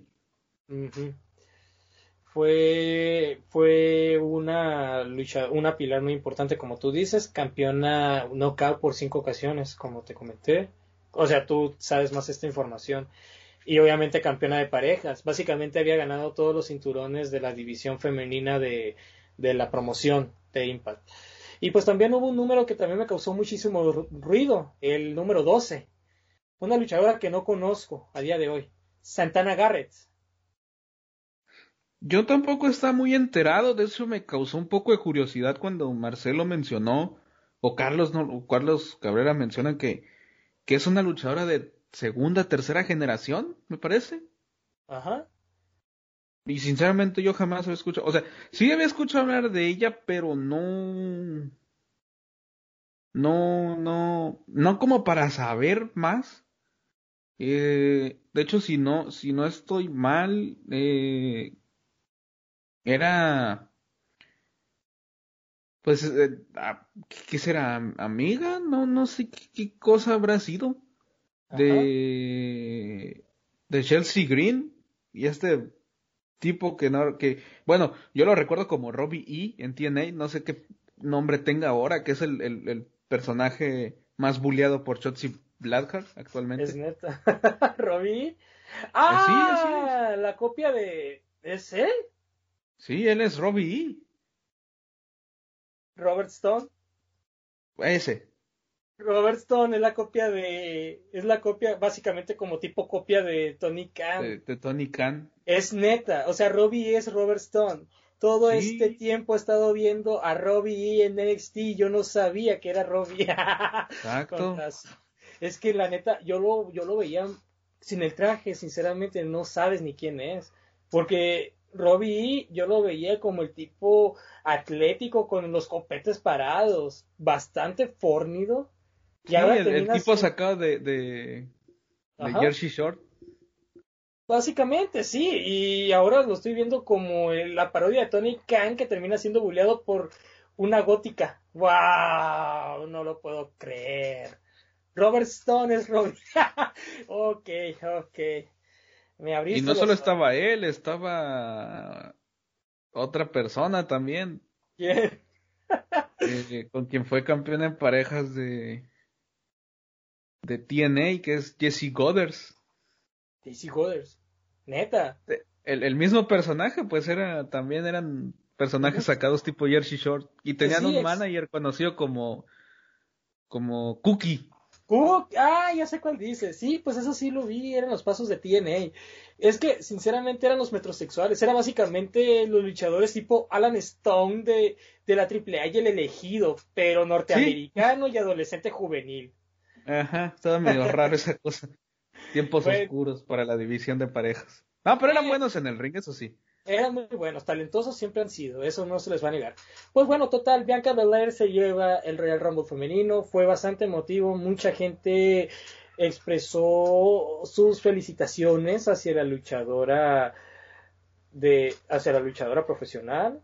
que viene pues de una situación bastante complicada, sufría digamos que tuvo problemas con su imagen, casi arruina por completo su carrera y su vida personal, y que hoy en día es un ícono de superación. Y ojalá que esta historia termine de la mejor manera alzando el cinturón femenino de cualquier marca. Lo último que deseo agregar es eso. Fue un show bastante bueno, fue un combate muy entretenido con la ganadora correcta que se lo merece completamente. ¿Algo que deseas añadir, hermano? Esperemos que sí salga como campeona en, en la vitrina de los inmortales. Es todo lo que pido. Bueno, ahora sí. Vamos a irnos al show, digo, al combate más polémico. De hecho, es, es el combate que todo el mundo no tenía expectativa. Hablamos de Last Man Standing. Y creo yo que cuando hablamos de Last Man Standing, una estipulación libre, no nos imaginamos mucho para una compañía que básicamente no quiere spots violentos. Tú, por ejemplo, Sebas, ¿cómo te imaginabas el Last Man Standing cuando lo veías en pantalla? Antes de que, antes de que comenzara el combate, claro.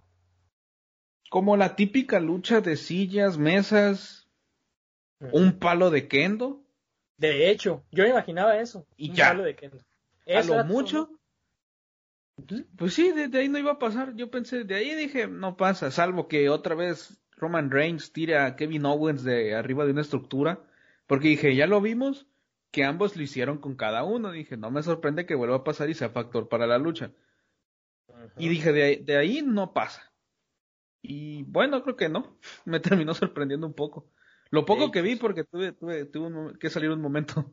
Es en serio, ¿qué fue lo que pudiste ver? O sea, ¿viste el clímax? Sí, casi al final. Vi, vi el clímax. Poco, poco, em, comencé a ver a partir desde que Kevin Owens hace, eh, se lanza, me parece, dos veces sobre, sobre Roman Reigns. Una desde desde una escalera, creo que fue una cosa así, y lo otro fue desde esta, de esta pequeña grúa. ¿Lo vistes antes o después del choque? No, lo vi después. Después del choque, o sea que tú no lo habías visto, no viste el choque. Pues no, yo vi casi los, yo vi los últimos cinco minutos del combate, yo creo. Va, va, va, pues yo te lo relato si quieres. Mira, básicamente se dio así. Roman Reigns y Kevin Owens ya han tenido una riña y ya se habían enfrentado en más de dos ocasiones. Bueno, ya se habían enfrentado dos ocasiones anteriormente. Total que Roman Reigns siempre le dijo y encaró a Kevin Owens diciéndole que era el luchador con el que menos posibilidades tenía de ganarle. Entonces, justamente cuando comienza el combate, empieza la riña. Obviamente comienzan el cuadrilátero, pero terminan muy poco tiempo ahí. Ambos luchadores salen, de hecho Roman Reigns es el que termina tratando de escapar de Kevin Owens y llegan justamente cerca de las, de las pantallas del Thunderdome, donde, se, donde lo que ocurre a continuación es lo siguiente. Ambos luchadores suben a las estructuras, suben a las gradas y obviamente lo que pasa es que tratan de tumbar al, tratan de tumbarse los dos hacia el vacío donde están una mesa y unos monitores de producción en WWE. Al final pareciera que Kevin Owens terminaría terminaría tumbando a Roman Reigns en este, en este encuentro, pero fue el mismísimo Superman quien logra tumbarlo nuevamente, recapitulando la historia de semanas atrás, donde Roman Reigns pues lanza a Kevin Owens en, a, unas mesas de producción con monitores y terminando de manera, dañando de manera grave al luchador de los circuitos independientes, al antiguo Kevin Steen. Y pareciera que todo esto iba a terminar así, pero sin embargo Kevin Owens con lo que puede se sostiene. Y eso hace que el luchador escape del recinto y llegue al backstage donde se encuentra pues un cuadrilátero en, la, en, el escenario trasero y termina siendo golpeado por Roman Reigns de una manera bastante brusca, lo termina atropellando, pero no como de la manera en la que Sammy Guevara le ocurrió con Matt Hardy y Kenny Omega, sino que fue un golpe duro, donde el mismísimo Kevin Owens termina termina arrollado, pues básicamente, golpeado y rompe, la, rompe el vidrio de este, de este pequeño vehículo. Al final ambos luchadores terminan terminan bien, terminan bastante malheridos. Kevin Owens trata de subirse a unas escaleras porque tiene sujeto a Roman Reigns en unas mesas y pareciera que la victoria la tendría finalmente Kevin Owens. Desafortunadamente para el canadiense, Roman Reigns logra levantarse. Desesperado, obviamente, tratan de regresar al escenario cerca del Titantron. Es ahí cuando Roman Reigns le aplica una lanza a Kevin Owens para finalmente acabar con el, con el combate. Pero sin duda, a pesar de que llegan al 9, Kevin Owens logra quedarse en pie después de que este luchador se para porque estaban en una plataforma. Entonces este rueda y logra pararse. Y así sucesivamente. Tú sabes lo que sigue a continuación, ¿no? Lo de las esposas, el seguirse golpeando, el aplicarle los stoners. Justamente fue en ese momento en el que aparece Paul Heyman. No sé si lo viste esa escena. Sí, a mí, a mí esos ya compases finales de las esposas yo pensé que iba a ser un factor. No lo fue, afortunadamente. Pero, mira, yo no puedo opinar tanto del combate porque no tuve, pues digamos, la fortuna de verlo. Sí, lo, lo poco que alcancé a ver me pareció muy bueno. Y lo que he escuchado también es que fue muy, muy bueno. Muy, muy bueno. Y creo que en, términos generales, pues lo que alcancé a ver como comento fue bueno, me gustó, me entretuvo, a pesar de haber sido muy poco. Pero... Y... Me gustaría que no alargaran más la rivalidad, que esto fuera el final. Sí, es, muy buena, pero siento que esta fue la lucha, es decir, un, última, un, un último hombre de pie. ¿Qué, ¿Qué, más puedes hacer después de esto con esta rivalidad, pues? El evento ya pasó. Pues quién sabe, tal vez Kevin Owens reciba una oportunidad en una cámara de eliminación. Bueno, en una cámara de eliminación quizás, pero en un mano a mano. Ya no. No, no exacto. Mira, a lo que voy a todo esto es que fue muy polémico. ¿Por qué fue polémico? No fueron por los spots, no fue por la historia que estaban manejando, no.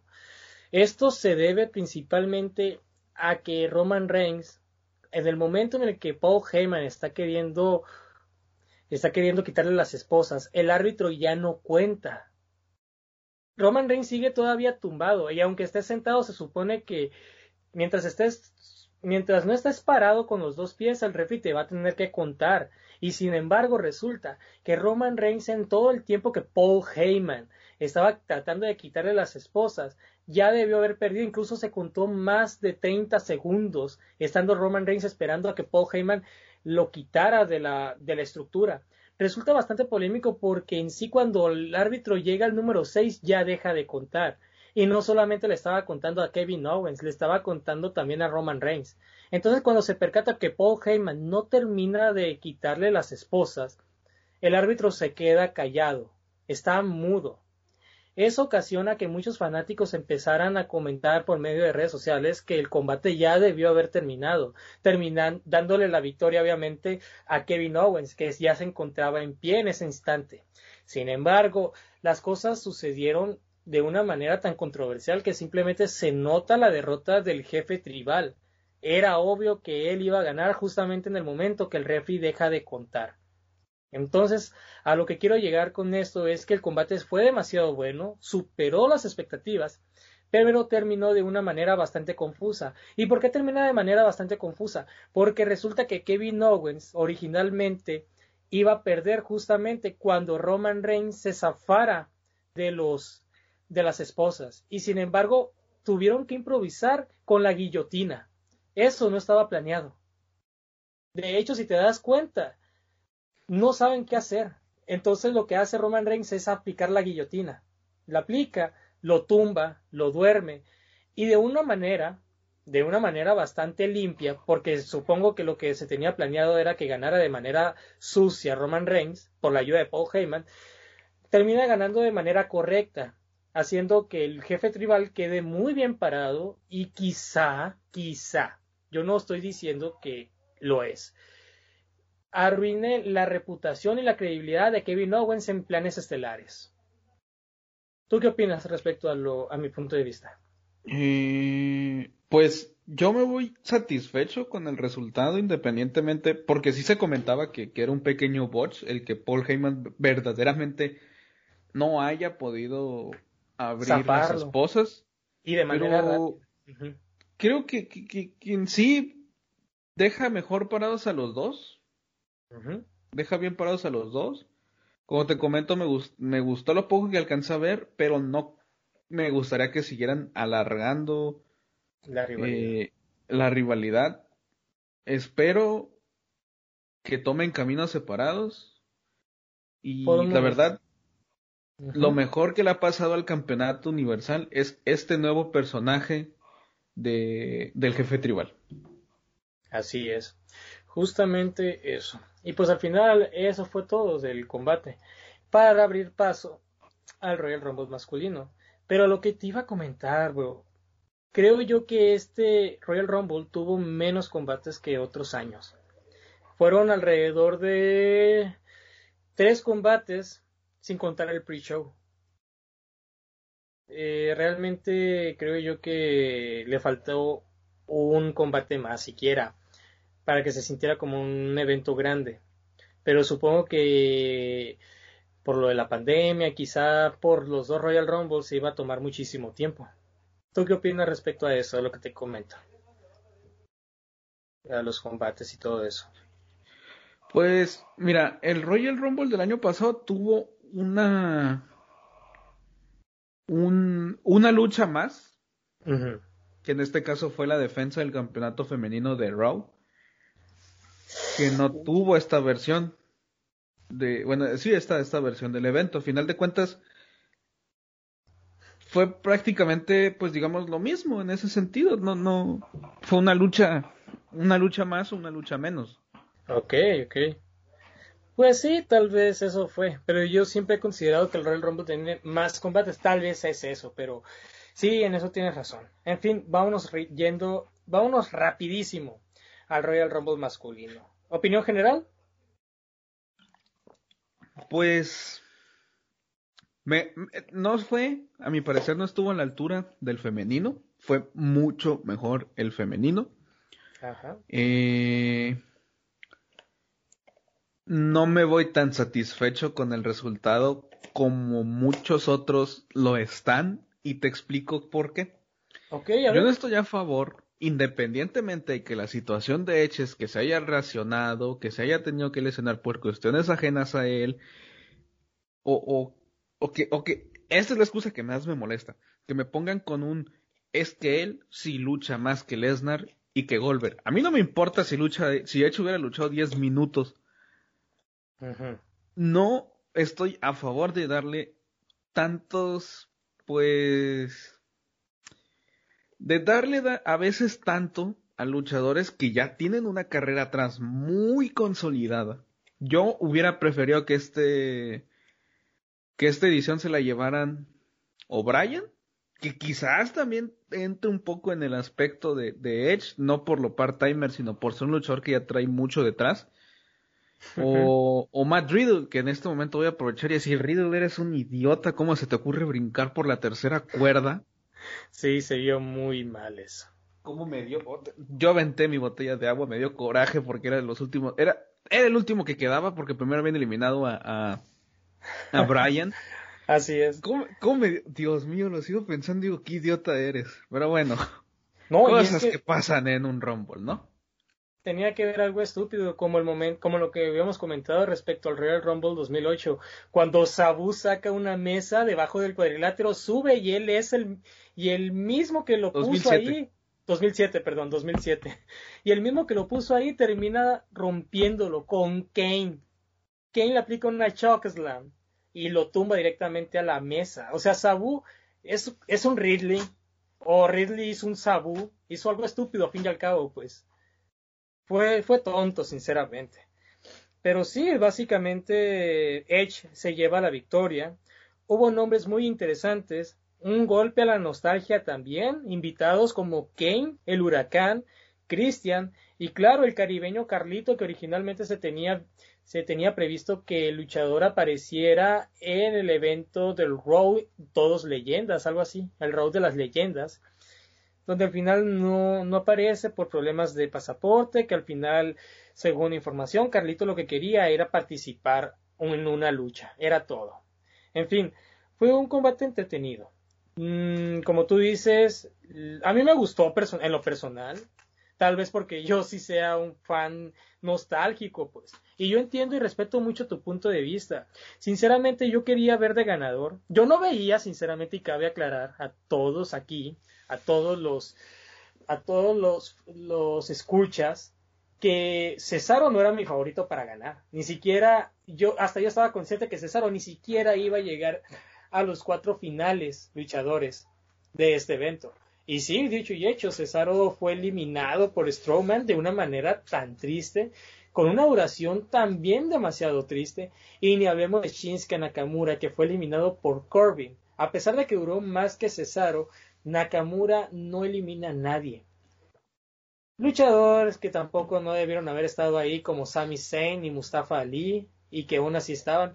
Y que me sorprendió mucho ver también a Ricochet, que justamente había enfrentado a AJ Styles para ganarse un puesto. ¿Terminó aquí? Es, como, es como te comentaba, era imposible que Ricochet no entrara. O sea, necesitabas llevar nombres llamativos y llevar y llenar más bien.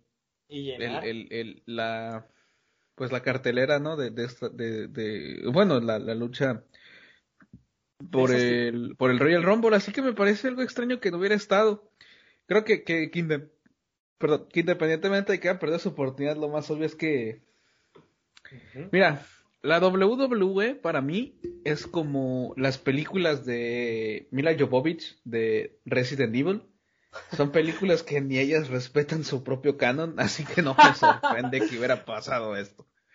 Ok, ok. Al final y al cabo, Adam Pierce termina cometiendo un terrible error. Entonces, bueno, aquí vemos al Rey del Aire. Al Rey del Aire, ¿no? De hecho, sí es el Rey del Aire. Y bueno, total, Ricochet tampoco no es que dure mucho, pero su presencia hace más entretenido este, este Royal Rumble. Pero que sin embargo, lo que me sorprende, y aquí es un dato bastante curioso, Sebas, Shotzi Blackhair entró en el 5. Jeff Hardy también entró en el 5. ¿Sabes lo que tienen en común los dos luchadores? Ay, Dios mío. Y... Fueron los primeros eliminados. Te voy a ser sincero. De, Jeff me dio igual. Dije, qué bueno, es más, qué bueno que lo sacó hasta Ziggler. Me dio gusto. Pero Shotzi sí no se merece ser la primera en salir. O sea, ¿cómo no sacan primero a Billy Kay o a Gillian Hall? No, la primera en salir es Shotzi Plathard. ¿Y todavía por quién? ¿A manos de quién? De Shayna no me molesta, no me molesta, de hecho, quién la sacó.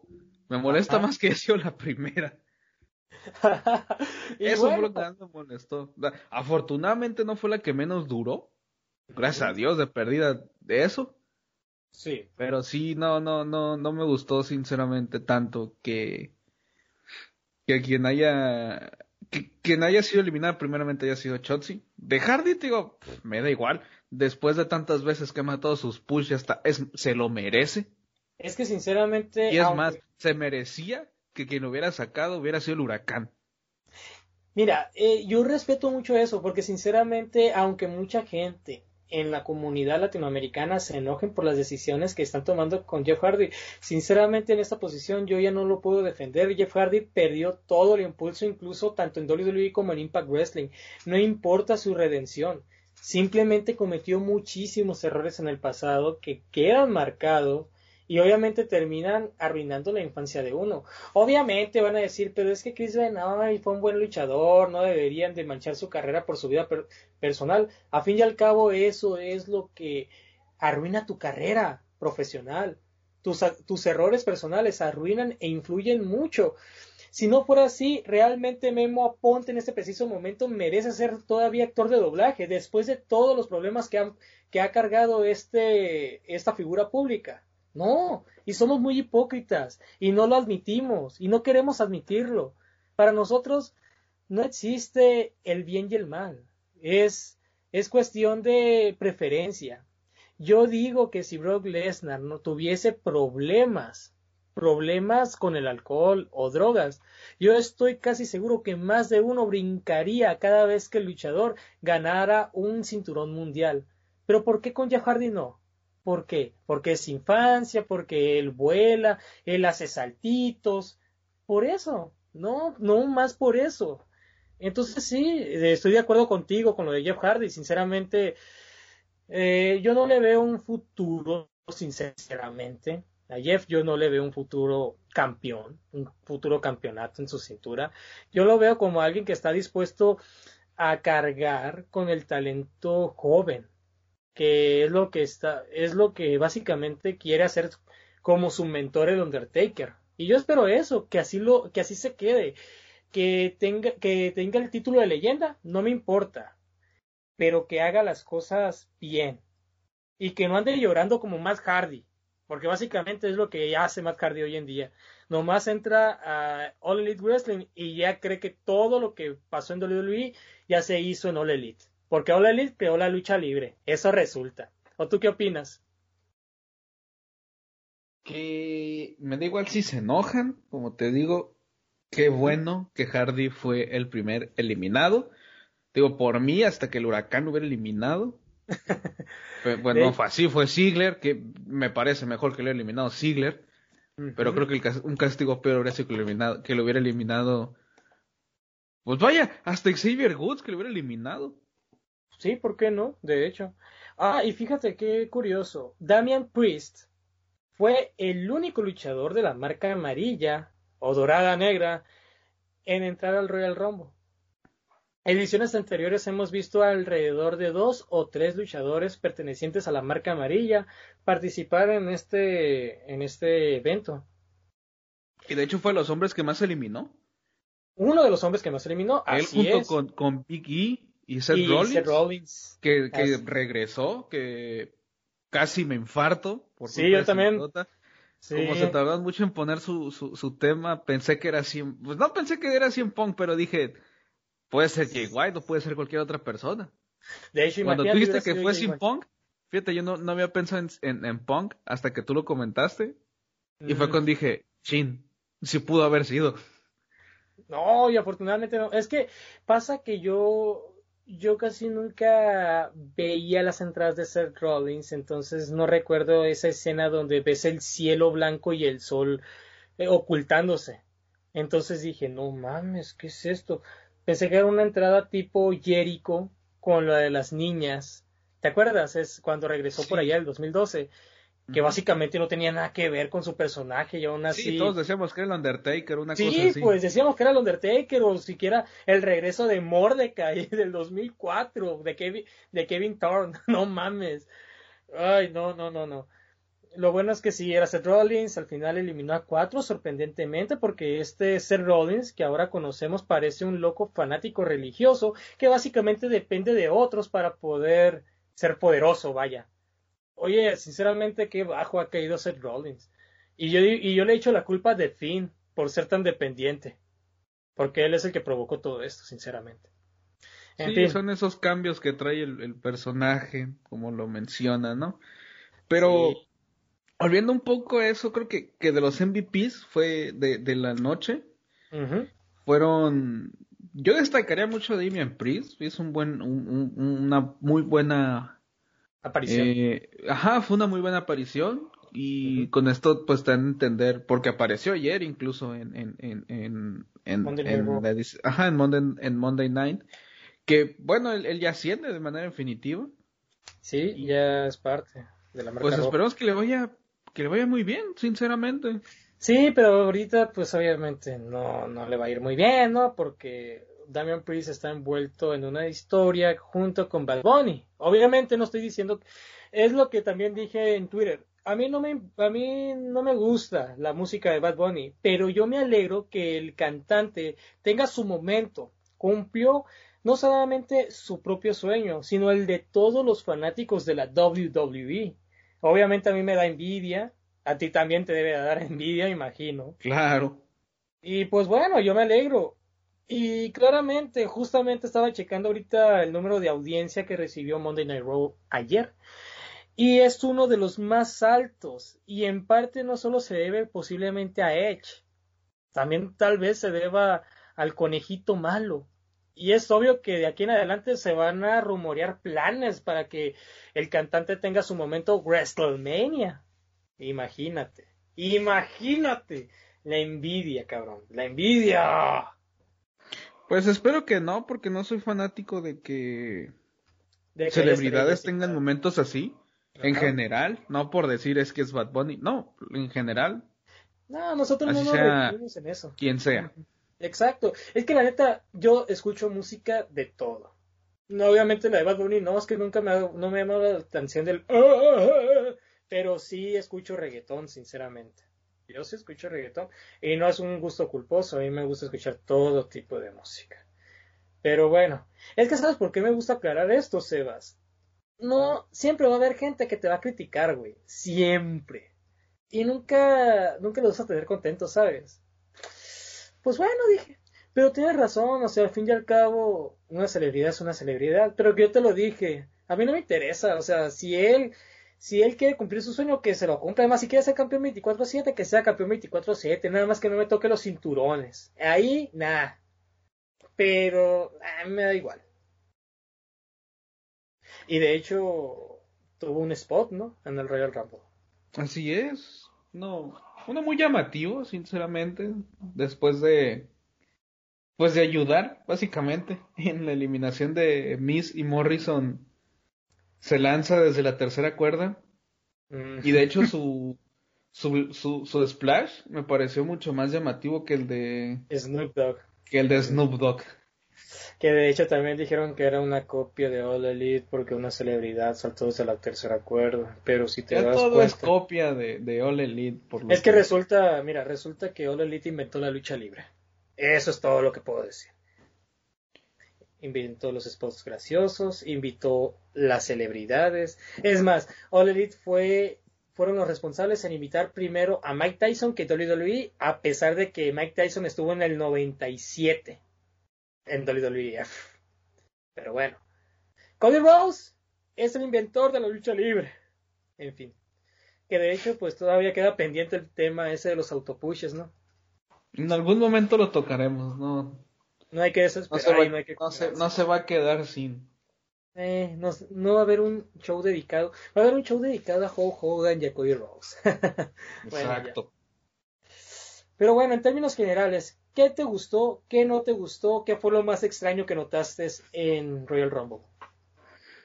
¿Qué no me gustó? Lo que menos me gustó del, del, Rumble masculino fue el ganador. Ya les dije, no me importa si es un Edge, no me importa si es un Jeff Hardy, no me importa si es un Goldberg, un Brock Lesnar, no me importa el nombre.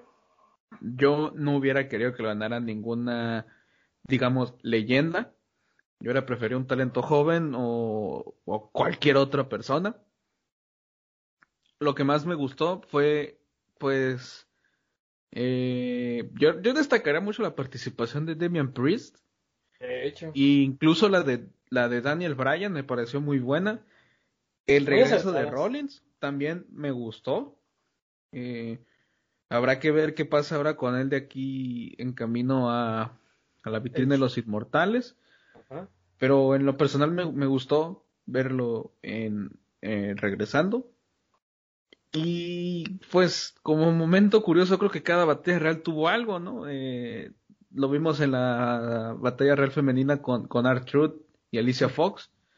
Y aquí lo vimos con, con los puertorriqueños contra Missy Morrison, ¿no? Con, con Bad Bunny y Damian Priest. Es, muy bien. Ese fue el momento extraño o peculiar del show. Y sinceramente está bien. De hecho, mira, justamente como les digo, estamos grabando el 2 de febrero, me les voy a volver a repetir. El día de ayer, Edge, después de un combate que tuvo con Damian Priest, le da un apretón de mano en muestra, en señal de respeto. Eso se comparó mucho con lo que ocurrió eh, con, el, con Undertaker, con John Cena después de un combate. Cabe mencionar que el Undertaker en ese entonces estaba ostentando el cinturón indiscutible de la WWE.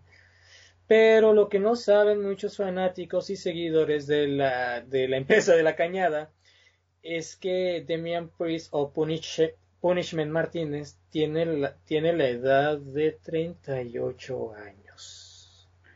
Sí, ya no es un, mm. un jovencito. Básicamente, a pesar de que se ve, básicamente. Es también ahora, que lo mencionas, lo voy a decir, me sorprendió no verlo dentro de... Del Real Rumble. Exacto. ¿Quieres saber por qué? ¿Por qué? ya sabes. Ah, es que yo también... ¿Porque lo regresaron a NXT?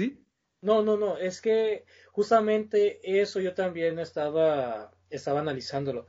Pero dos días antes de que se diera el Royal Rumble, conoces a Mia Yam, ¿no? Mia Jim. Oh, sí, sí, sí, ya, ya, ya sé qué te refieres. Sí, sí, sí, sí, dio positivo al test de COVID-19 y tú sabes que ella es pareja de Kate Lee, entonces no sabe. yo Quizás por eso tampoco estuvo ella, ¿no? En, en, en, el, en el Rumble favorito, ahora que, en el Rumble femenino, perdón, ahora, ahora que me pongo a analizar, sí faltó, faltó la, la miembro de, Retribution. De Retribution en el Rumble femenino, sí, sí, sí, sí.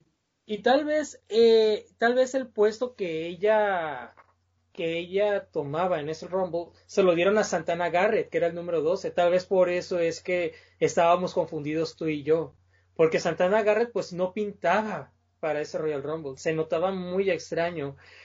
Y posiblemente esa posición de, Santana Garrett era de Mia Jim de Retribution, posiblemente, no estoy seguro.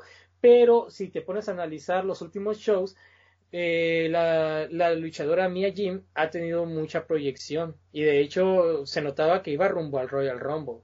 Posiblemente no para eliminar gente, pero sí para hacer la contraparte femenina de la masculina con Ali. Sí. Posiblemente.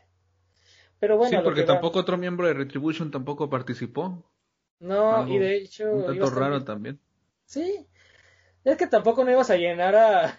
No ibas a llenar el Real Rumble con una facción que básicamente está muerta en vida, me explico. Lo hicieron con Nexus en su momento y con Core. Pero es que Nexus y Core al menos tenían relevancia. Retribution Cuando Punk fue, fue, líder de Nexus, Nexus ya no era relevante para nada. No, sí, cierto. Pero recuerda que era de 40 hombres. Era obvio que iban a aumentar los de Nexus. Aparte no había tantas, tantos pilares en ese entonces. Bueno, eso, eso sí. Bueno, es que sí, o sea, sí te doy la razón, o sea, pues me, estás, me acabas de callar, pero me acuerdo que era el 2011. Era donde Santino Mariela se autoelimina solo, claro. Porque no hubo ganador de los 40 hombres. Claro. Porque la WWE lo borró otra vez. ¿Un Rumble de 40 hombres acaso? Era de 39, creo, no sé. En fin, a lo que vamos. A rasgos generales, ¿qué opinas del Royal Rumble? Fue un muy buen evento. Sinceramente, fue un un muy buen evento en términos generales. Eh, yo no esperaba mucho por los por, por el producto actual que más o menos podemos decir viene ofreciendo la empresa, pero me, terminó sorprendiendo. Me gustó, fue un buen evento, me voy satisfecho. No tanto con el resultado del Rumble masculino, pero en términos generales me voy satisfecho. Pues se dicen por ahí, yo digo que malas lenguas porque no he checado esto, ¿ok? Pero se dice que el responsable, el productor responsable de este evento fue nada más y nada menos que Paul Avesque, mejor conocido como Hunter Triple H, porque Vince McMahon se encontraba ausente. ¿Tú qué opinas? ¿Habrá sido obra de Hunter? Eso explica por qué.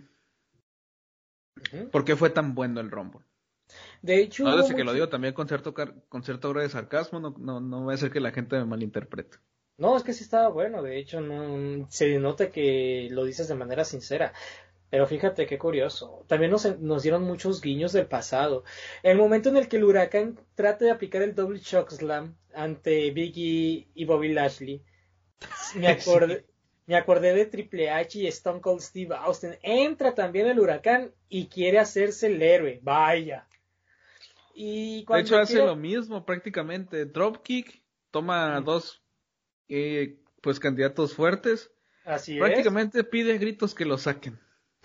Y sí, lo entre los dos, desde la nuca, lo jalan hacia afuera, papá.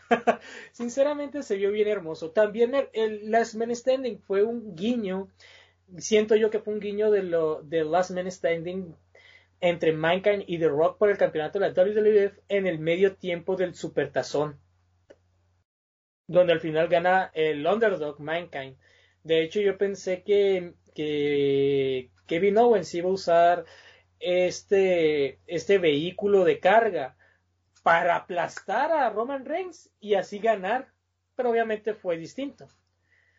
Mm, fue un show bastante entretenido, muchos guiños, sinceramente recomendaría este show, sinceramente de pies a cabeza, sí, pero ya hablando en rasgos generales y desafortunadamente por no meterme a una a un movimiento o a una, a una causa, creo yo que los combates que se pueden marcar como olvidables, sin duda son los campeonatos que protagonizan, digo, los combates que fueron protagonizados por las féminas. No llegaron a superar los titulares. Sí, exacto, pues. De hecho, básicamente esos combates, exceptuando nada más por el Royal Rumble, tienes razón, gracias, gracias, me salvaste, me salvaste. Los combates titulares de la división femenina fueron bastante olvidables y simplemente no llenan la expectativa, convirtiendo al show pues básicamente como un evento huérfano de esa división que es muy importante hoy en día para la WWE. Y bueno, respecto a los ganadores, de hecho yo quiero ver a Bianca Belair, insisto, la quiero ver en la, en la escena titular, protagonizando WrestleMania, tal vez. Y por supuesto, pues ver a Edge, pero yo siento muy dentro de mi corazón, no hace falta que haya rumores, no, no hace falta que me lo digan, que al final el luchador a quien va a encarar a la superestrella categoría R es el jefe tribal, Roman Reigns. En fin, es todo lo que puedo añadir. ¿Hay algo que deseas añadir respecto al evento?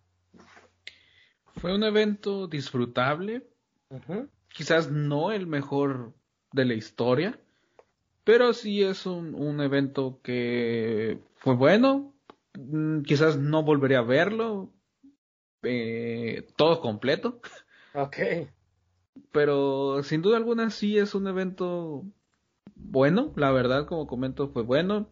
Eh, no esperaba mucho y terminé saliendo muy satisfecho.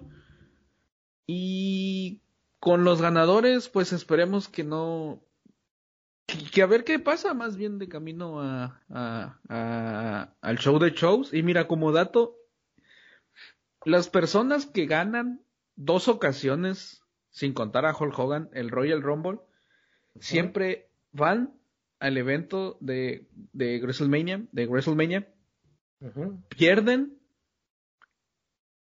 y ganan. Es, decir, en uno de sus dos intentos ganan y conquistan el campeonato. Edge perdió el primero. Así que si las estadísticas no nos fallan, Edge debería ganar el segundo. Eso ya va a depender del luchador profesional. Por no decir de los escritores. Pero sí. Exacto. En fin, vamos a ver un evento muy interesante. Posiblemente un duelo de titanes. Y bueno, eso sería todo de mi parte. ¿Y deseas añadir algo más?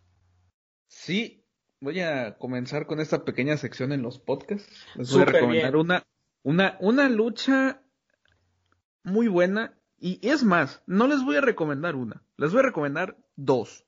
Porque de quedarme con, una de estas dos para mí es difícil. O sea que tienes dos básicamente.